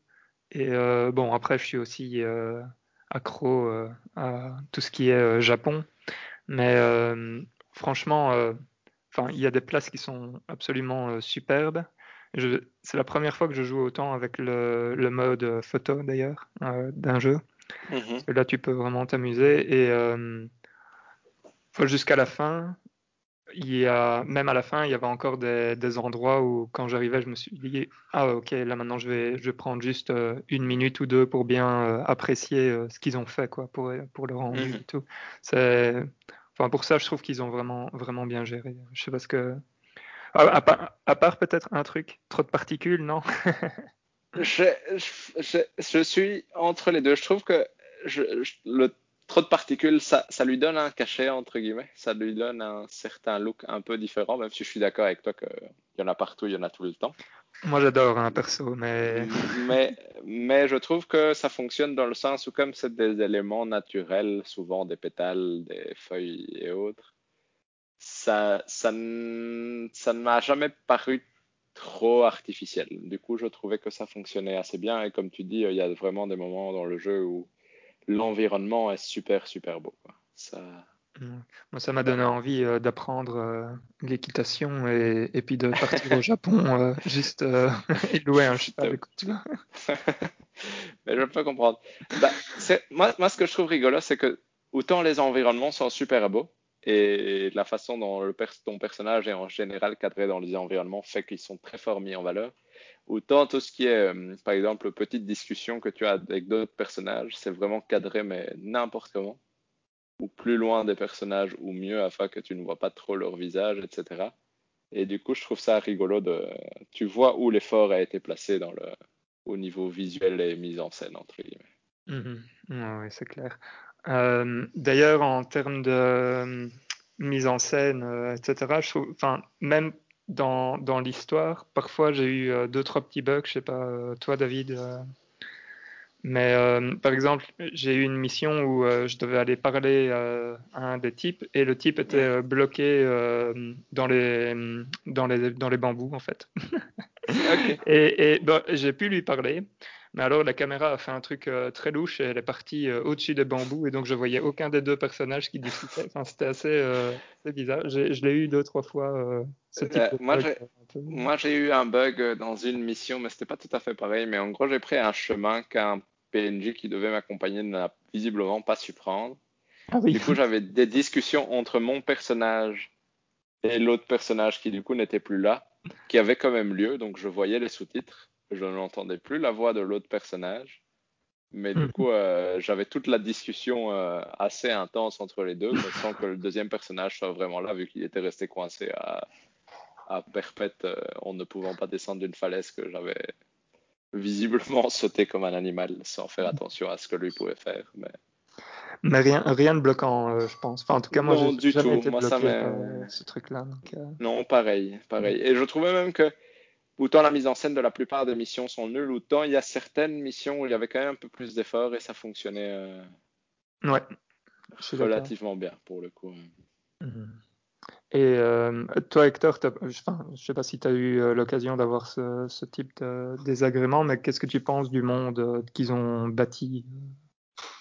Je, je trouvais en tout cas, c'est vrai que j'ai pas assez joué, mais comme ça de, loin, plus comme observateur que comme, comme joueur, j'ai vraiment l'impression et je suis que c'est vraiment un bel effort finalement qu'on voit la l'évolution entre une Famous Second Son et Ghost of Tsushima. Je trouvais que c'était vraiment, c'est pour moi c'est la bonne direction, tu vois. Je, je trouve qu'il n'y a pas tellement de jeux historiques entre guillemets où il y a peu de fiction vraiment euh, paranormale, je veux dire que ce soit super-héros ou que ce soit de l'heroic fantasy. Finalement, à part Red Dead et Assassin's Creed, il y a peu de jeux qui, qui se situent dans un cadre tout à fait euh, historique. Donc ça, c'est vraiment chouette. Plus le côté monde ouvert, moi, me donne vraiment envie. Je trouvais qu'il était très beau côté paysage, mais je le trouvais quand même assez moche côté euh, être humain. Tu vois, je veux dire, tout ce qui Mhm. est animation, visage et personnage en tant que tel, ça, je trouvais qu'il était un peu moins bon. Et, mais sinon, oui, je, je trouvais que c'était vraiment très chouette. Ça m'a aussi fait penser à un autre truc qui est, ça m'a fait apprécier à quel point le travail de guérilla sur Horizon Zero, Do- Zero Dawn est remarquable. Ça, je veux dire, parce que Infamous, c'était déjà un jeu semi-monde ouvert. Et ici, ils font un gros monde ouvert et c'est vraiment très bien. Mais je pense que côté visuel, même côté histoire et même côté euh, construction du monde, moi, je trouvais qu'Horizon était quand même un, un niveau un tout petit peu au-dessus que, que Ghost of Tsushima. Mais, mais ça, j'ai pas assez joué Ghost of Tsushima pour avoir un avis définitif. Mais des 5 heures que, que j'avais joué, c'est c'est Mhm. ce que j'avais ressenti.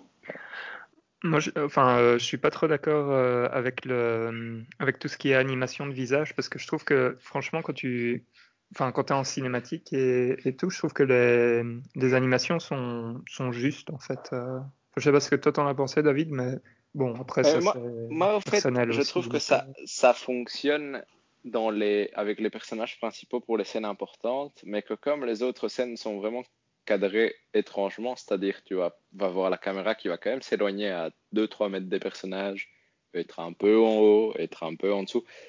Je trouve que ça rend, ça, ça donne un côté moche à ces scènes-là.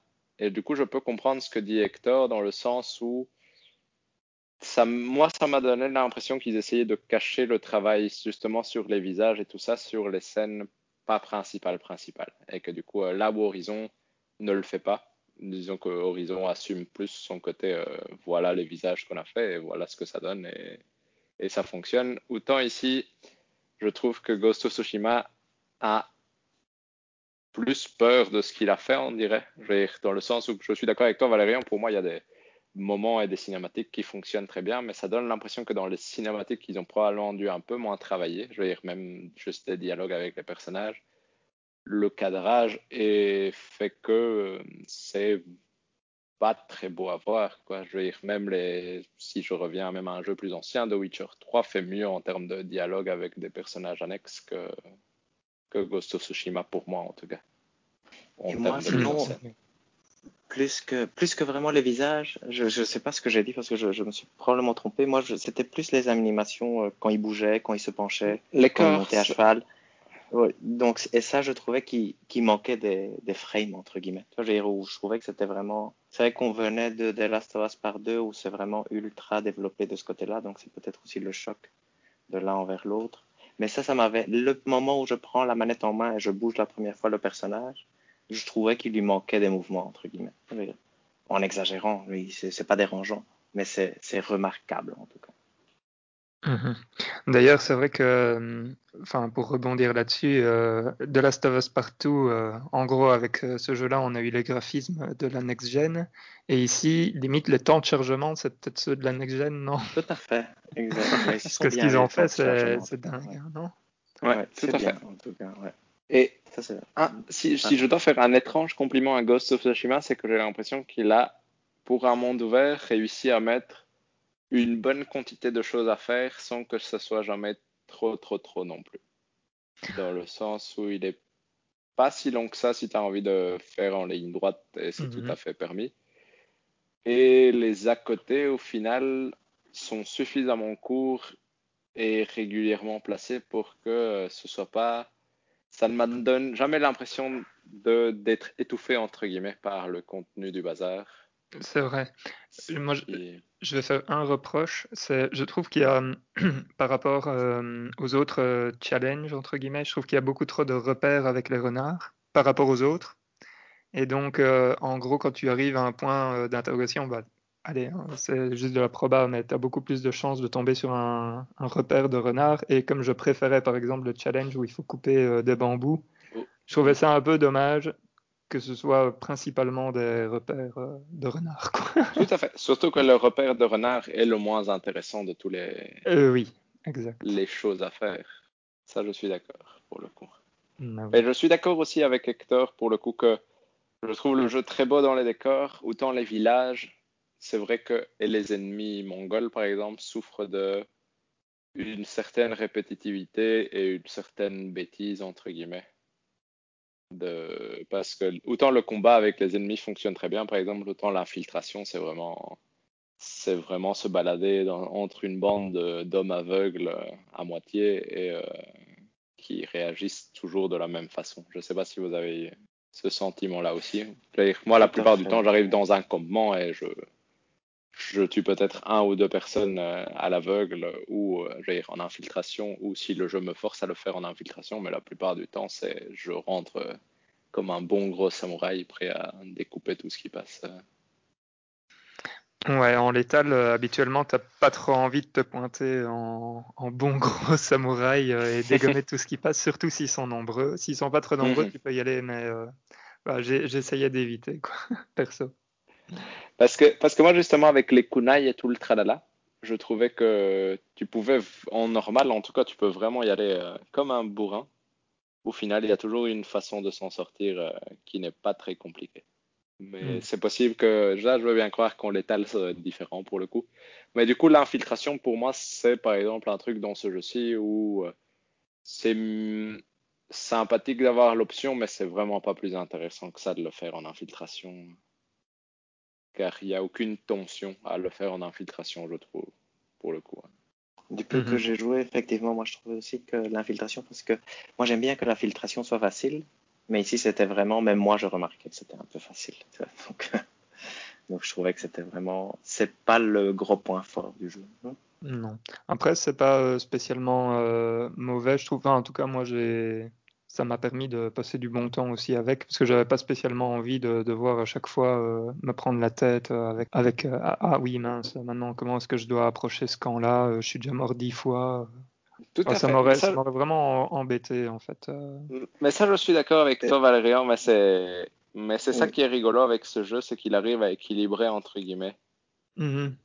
le fait de ne pas faire grand chose peut-être à part son combat et ses environnements de très très bien mais au final, il équilibre tout avec des niveaux. Euh, Parce qu'au final, comme on disait, l'infiltration, c'est sympa, mais pour l'instant, de ce que j'ai joué, je crois qu'il y a eu une ou deux, deux ou trois missions où j'ai été obligé de faire de l'infiltration, ce qui n'était Mhm. pas spécialement ma partie préférée, mais euh, le jeu ne me force pas à le faire au point que ça puisse devenir désagréable. Quoi. Ouais, Il y a deux, trois missions où tu es obligé de pas te faire repérer. Mhm. Mais euh, ça va, c'est pas, c'est pas trop Ouais, c'est- jamais lourd, quoi. C'est- Exact. Ouais, ouais. Mais du coup, moi, c'est marrant parce que c'est vraiment un jeu qui m'a surpris positivement, dans le sens où, euh, en y jouant, et pourtant ça ne m'arrive jamais, je me suis dit, ah tiens, je pourrais platiner ce jeu-ci. Nice. Ça m'a l'air faisable pour le coup. Je vous enverrai une photo ce soir. Ouais, ça va. Mais c'est marrant parce que moi, je pense que si j'avais eu plus de temps sans le déménagement et tout ça, parce que ça fait vraiment, je pense, une semaine, ici sur la dernière semaine, j'ai dû jouer une heure ou deux maximum à Ghost of Tsushima en essayant de caser ça par-ci et par-là. Je pense que j'aurais euh, peut-être essayé de le platiner. Maintenant, si je suis en quarantaine euh, en Irlande, peut-être que ça arrivera si je peux prendre ma PS4, mais ça, ça reste encore à- un débat ouvert. Il y a d'autres points que vous voulez aborder dessus? Sinon, j'ai une dernière question à vous poser. Mais... S'il y a d'autres points, Euh, J'ai rien qui me vient en tête comme ça pour le coup. euh. Pas de mon côté non plus. non. Euh, Est-ce que vous comptez le finir? Oui, moi c'est Oui, comme, bah, oui. comme je viens de le dire en soi, moi je pense que je vais essayer peut-être peut-être de l- d'aller plus loin que juste le finir, mais de, de quand même euh, compléter probablement la deuxième zone et voir si je suis toujours motivé à, à l'idée de- d'un peu tout faire. Parce que je trouve que comme je n'ai jamais cette impression de euh, d'avoir trop de choses à faire et que le jeu est vraiment agréable quand même manette en main et facile à, à avancer dedans, je pense que ça m'étonnerait pas que j'essaye de- d'aller plus loin que juste le finir pour le coup. Nice. Toi, Hector? Moi, c'est une bonne question. Il m'a fait penser, je trouvais à Assassin's Creed Unity et Syndicate, où j'avais eu le même effet. Au début, j'ai du mal à rentrer dans le jeu parce que je trouve que c'est un peu. Je sais pas pourquoi. Je pense qu'il faut quand même passer pas mal d'heures. Et comme je passe rarement beaucoup d'heures d'un seul coup, toujours des jeux où au début je commence un peu, je laisse. Et à un moment, dès que je le prends, je rentre dans la boucle, je comprends plus ou moins tous les types de missions qu'il y a. Et une fois que j'ai ça, ça devrait aller tout seul. Donc, ça dépend de un peu si je trouve ce moment où je peux faire les 5-6 heures qui vont faire que je vais vraiment comprendre le jeu. Et après, je, j'ai l'impression, parce que j'ai entendu aussi qu'il ressemblait quand même pas mal à, ces, à ce type de jeu-là. Euh, je pense qu'une fois que je serai dedans, je, je devrais le finir. En tout cas, Assassin's Creed Unity et Syndicate, c'est, c'est des jeux avec plein de défauts, mais qu'une fois que j'étais rentré dedans, j'avais du mal à m'arrêter. Hmm.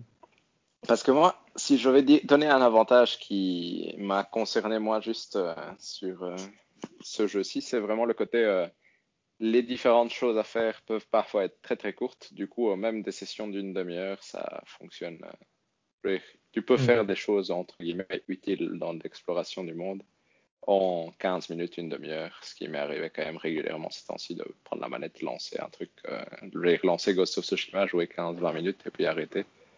Du coup, Mhm. je trouve que c'est chouette de- que ça puisse fonctionner aussi euh, dans des petites et courtes sessions, du coup. C'est clair qu'une une mission, par exemple, il faut compter 10-15 minutes en fait. Mhm. Donc, euh, Ce qui est rigolo d'ailleurs, le découpage des missions euh, parfois est assez artificiel dans le sens où tu vas, tu fais une petite bêtise et puis la personne est là, ah, on doit aller faire ça, retrouve-moi dans ce campement et puis paf, c'est la fin. Et t'es là, ok, je suppose que c'est vraiment genre vous avez fait une grosse mission et vous avez découpé ça en petits, euh, Ouais. tout petits chapitres pour que ça ne soit pas trop long. Mais au final, euh, ça rend le jeu plus facile à, à jouer sur des courtes sessions, ce qui était pas mal pour moi en tout cas. Mhm. Ok, nice. D'autres choses? Pas pour moi. Non Super. Non, pas spécialement.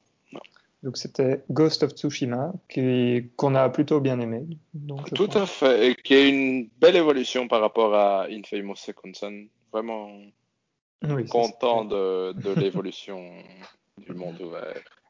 Nice. Et donc euh, bon, maintenant Hector par exemple, on va passer au hors-jeu. Donc si tu n'as pas euh, joué euh, énormément à Ghost of Tsushima, est-ce que tu as eu le temps de faire d'autres choses que de jouer? J'ai eu un moment, effectivement, j'ai j'ai lu un bouquin, mais je voulais pas parler de celui-là. Pour choisir C'est vrai, j'ai un peu regardé des séries, mais comme hors-jeu, je voulais choisir, en honneur à David aussi, un jeu. Mais un jeu de société. C'est parce qu'on a joué ensemble euh, un jeu super chouette, je trouve, qui s'appelle euh, Wingspan, qui est un jeu de, je sais pas comment l'appeler, mais essentiellement on gère un écosystème d'oiseaux.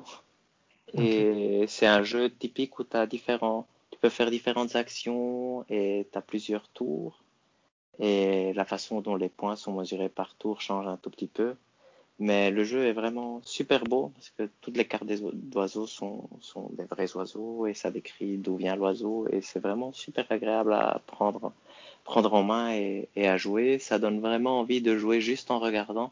C'est pas ultra compétitif parce que contrairement à certains jeux, je pense par exemple aux aventuriers du, du rail où tu sens vraiment l'influence des autres, des autres joueurs sur ta construction. Ici, l'influence est légère. Parfois, ils peuvent prendre des cartes que toi, tu aurais envie de prendre, mais il y a vraiment un côté agréable à jouer ensemble, même si ça reste compétitif parce que l'objectif est, d'avoir plus, plus de points que l'adversaire. C'est vraiment un, un, super jeu, je trouve, à, Tout à, à partager. Donc David a joué avec moi d'ailleurs. Ouais. ouais. et si je devais essayer d'expliquer un peu les mécaniques, j'ai l'impression que c'est un jeu où tu, comment dire, tu, tu développes un moteur qui va te rapporter des points au fur et à mesure. C'est-à-dire que chaque carte que tu poses va avoir une action au moment où tu la poses en général, mais va avoir aussi un effet quand tu vas poser d'autres cartes. Et donc, euh, les cartes que tu vas poser à un moment vont t'ouvrir des nouvelles possibilités euh, qui sont assez simples à comprendre. Donc, le jeu est très bien fait à ce niveau-là.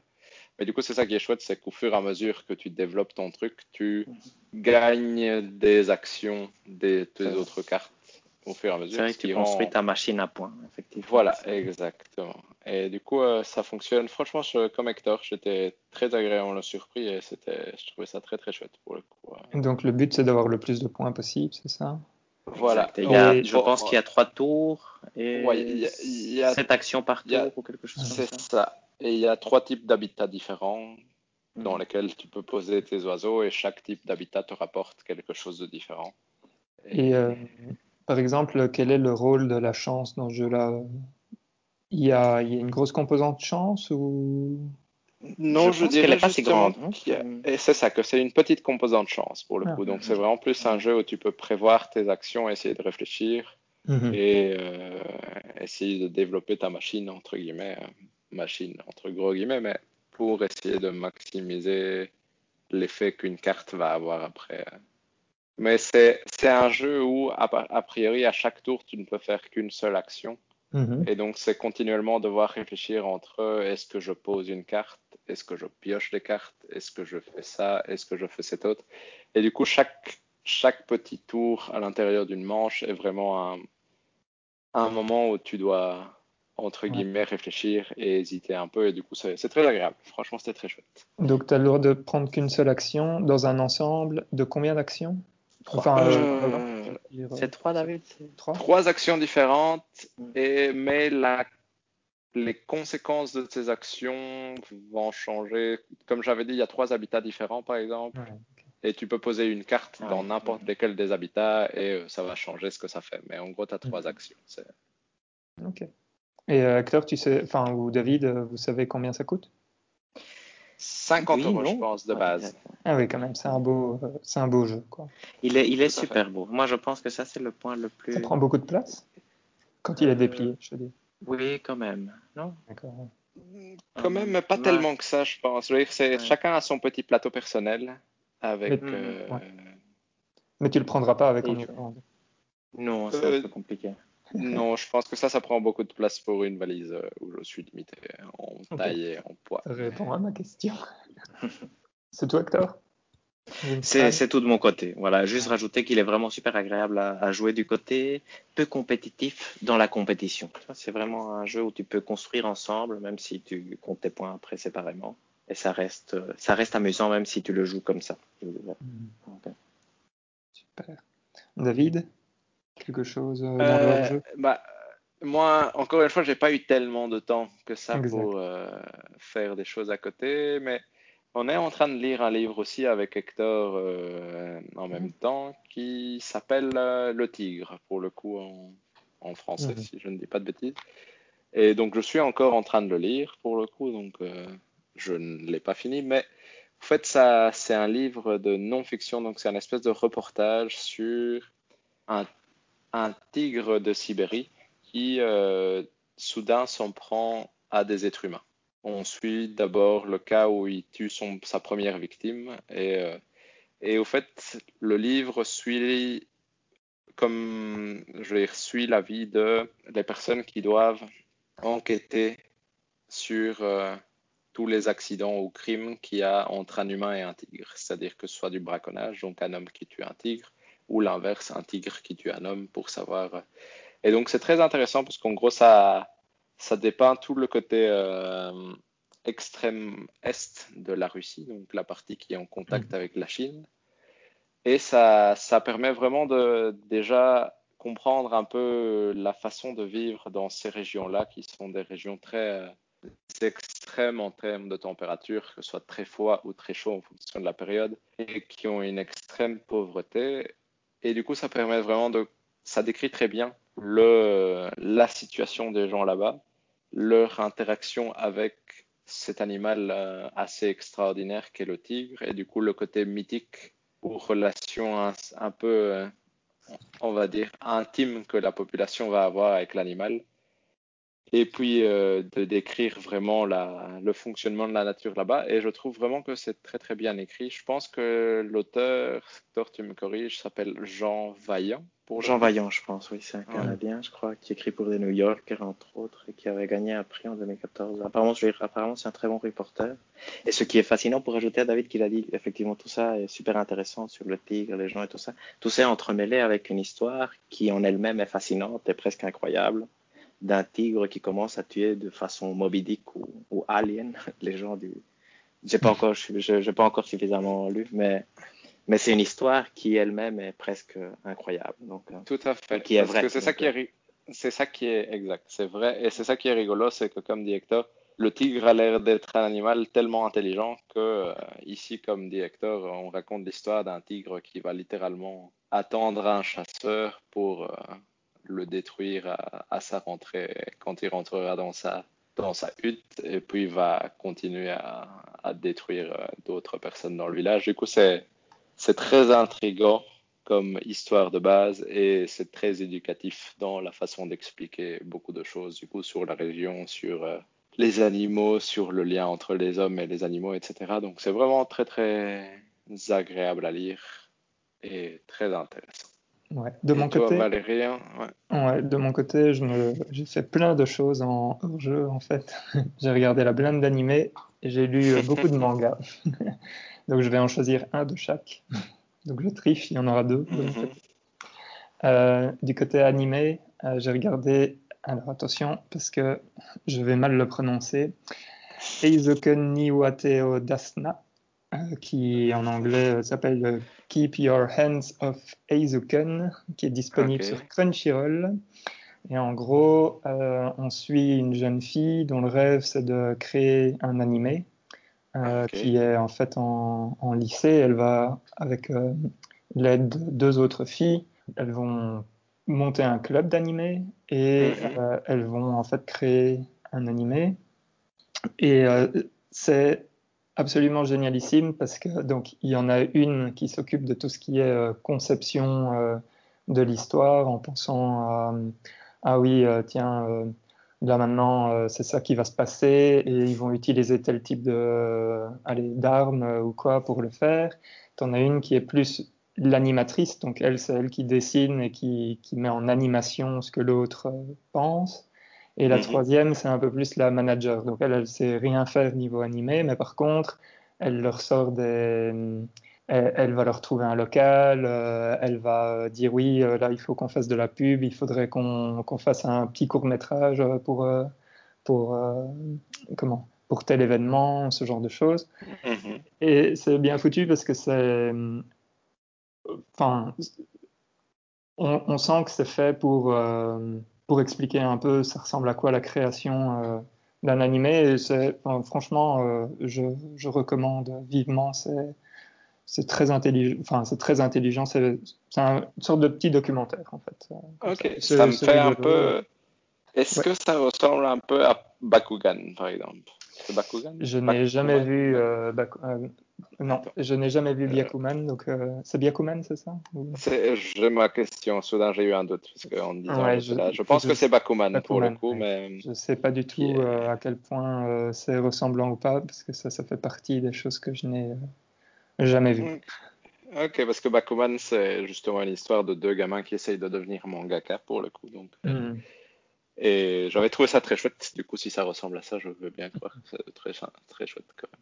Et c'est plutôt comique ou c'est plutôt. Euh... C'est plutôt comique. Donc, il y a, enfin, c'est de la tranche de vie. Hein. Euh, mhm. Mais donc, il y a des moments où c'est pas très comique parce que bah, c'est genre, euh, tu les vois travailler, quoi. Mhm. Euh, mais il y, a des, il y a des petits moments qui sont très drôles. Enfin, voilà. Ouais, c'est vraiment chouette. C'est 12 ou 13 épisodes et c'est fini. Donc, c'est ok. donc c'est chouette ça. Donc, ouais. Voilà, ça c'était le, le, premier. Euh, je ne redirai pas le nom, hein, mais Keep Your Hands Off uh, Et le second, donc ça, ça va être euh, niveau manga. Euh, J'ai lu Koeno Katachi, qui euh, chez nous est sorti sous le nom de A Silent Voice. Donc ça, c'est un shonen, c'est en sept volumes et c'est fini, édité par euh, Kiyun, c'est eux qui, font, qui éditent aussi euh, My Hero Academia. Mm-hmm. Et ça, ça raconte l'histoire d'un garçon qui s'appelle Shoya et qui va se retrouver en fait euh, en primaire dans la même classe qu'une fille, euh, Shoko, qui est en fait sourde ou voire euh, très malentendante en fait. Mm-hmm. Et donc en fait Shoya va, euh, comme le font les enfants, en fait profiter un peu du, du handicap de la jeune fille euh, en primaire et en fait, ça va, ça va avoir de lourdes conséquences sur, euh, sur lui d'un point de vue mental quand il va réaliser un peu l'impact de, de, ses, de ses actions. Et en mhm. fait, on, donc ça, c'est plus ou moins le premier volume. Et à la fin du premier volume, on fait un fast-forward et on le voit euh, quelques années plus tard où en fait, il, il va essayer de la retrouver euh, dans son lycée pour aller s'excuser et après, l'histoire euh, va se développer entre les deux personnages.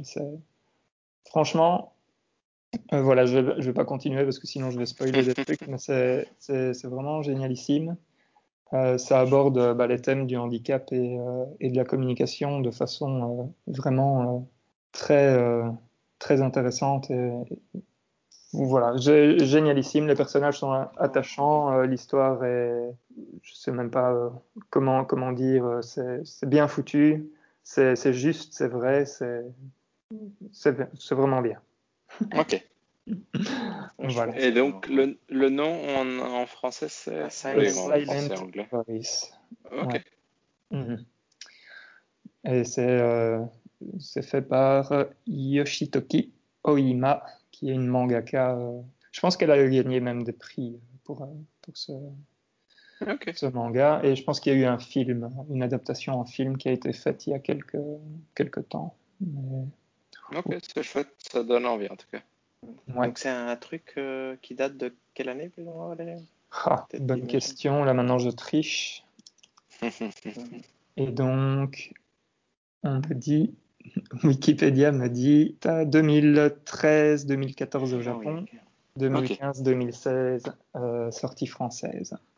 Chouette, ça a l'air vraiment super intéressant effectivement. Mhm. Ouais. Donc, bah, celui-là par contre est un peu moins drôle que, que le premier. Hein. Tout à fait, C'est vraiment un, drame, enfin c'est toujours tranche de vie, mais c'est beaucoup plus dramatique que, que le premier. Mhm. Ok, c'est chouette. Et pour moi tout est dit. Je sais pas si. Pour, pour moi aussi, tout est dit. Oui, pour moi aussi. Super. Bah, euh, merci à vous tous, euh, chères auditrices et auditeurs, de nous avoir écoutés. Donc, le jeu du mois prochain, je pense qu'Hector l'a dévoilé durant l'émission, sera Risk of Rain 2. Et donc, si vous voulez jouer en même temps que nous, on attend euh, toujours vos commentaires sur l'adresse mail podcast gmail.com comme écrit dans le commentaire du podcast. Et on attend aussi vos réactions sur notre compte Twitter, euh, pod, tout est dit, aussi, comme décrit dans la description. Allez, d'ici là, portez-vous bien. Ciao. Ciao. Ciao.